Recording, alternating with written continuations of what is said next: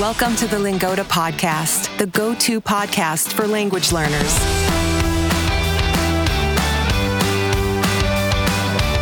We bring you stories from all over the world so you can improve your listening in German, Spanish, French, and English.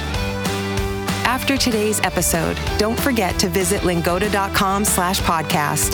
There, you can download the vocabulary list and take our quiz to test your understanding. Happy listening.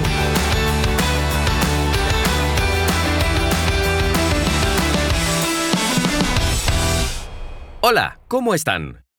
Soy Luis. Para los que aún no me conocen, me presento brevemente.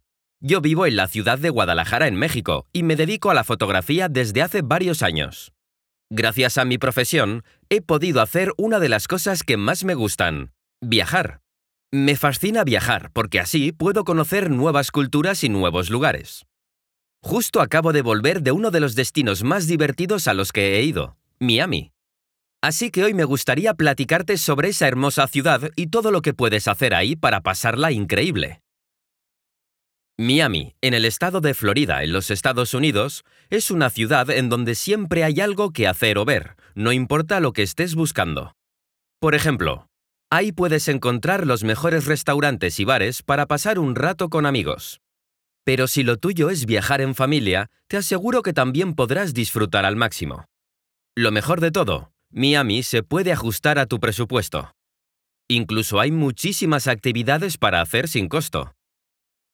¿Qué tal te suena nadar en las aguas turquesas de South Beach? O tomarle fotos a los coloridos edificios estilo Art Deco que verás por la ciudad. Si lo que te gusta es la música, el último viernes de cada mes podrás disfrutar de un concierto de jazz gratuito en el Museo de Arte Contemporáneo. Por otro lado, si estás viajando con los más pequeños de la familia, ten por seguro que la capital del sol también tendrá algo que ofrecerles. En Jungle Island verán aves, monos, peces, hasta pingüinos. Y si visitan el Parque Nacional Everglade, podrán navegar en un bote entre cocodrilos. En el Museo de Arte Pérez gozarán de instalaciones interactivas y una bella vista hacia la bahía vizcaína. Y si van durante el segundo sábado de cada mes, la entrada será gratis. Como puedes ver, en Miami hay muchísimo que hacer, pero si tienes el tiempo limitado, aquí te comparto un itinerario de cuatro días con lo esencial. Comienza tu viaje haciendo deportes acuáticos en Miami Beach. Por la noche, diviértete bailando con amigos en Ocean Drive. El siguiente día puedes visitar el interesante Museo de Artes Visuales y darte la vuelta por Little Habana. Ahí disfrutarás de comida cubana deliciosa. Durante el tercer día visita el downtown de Miami y dirígete al Museo de Arte Pérez, el cual alberga colecciones de artistas latinoamericanos con mucho talento. Si te gustan los deportes, puedes terminar tu día con un emocionante partido de baloncesto del Miami Sol, el talentoso equipo femenino.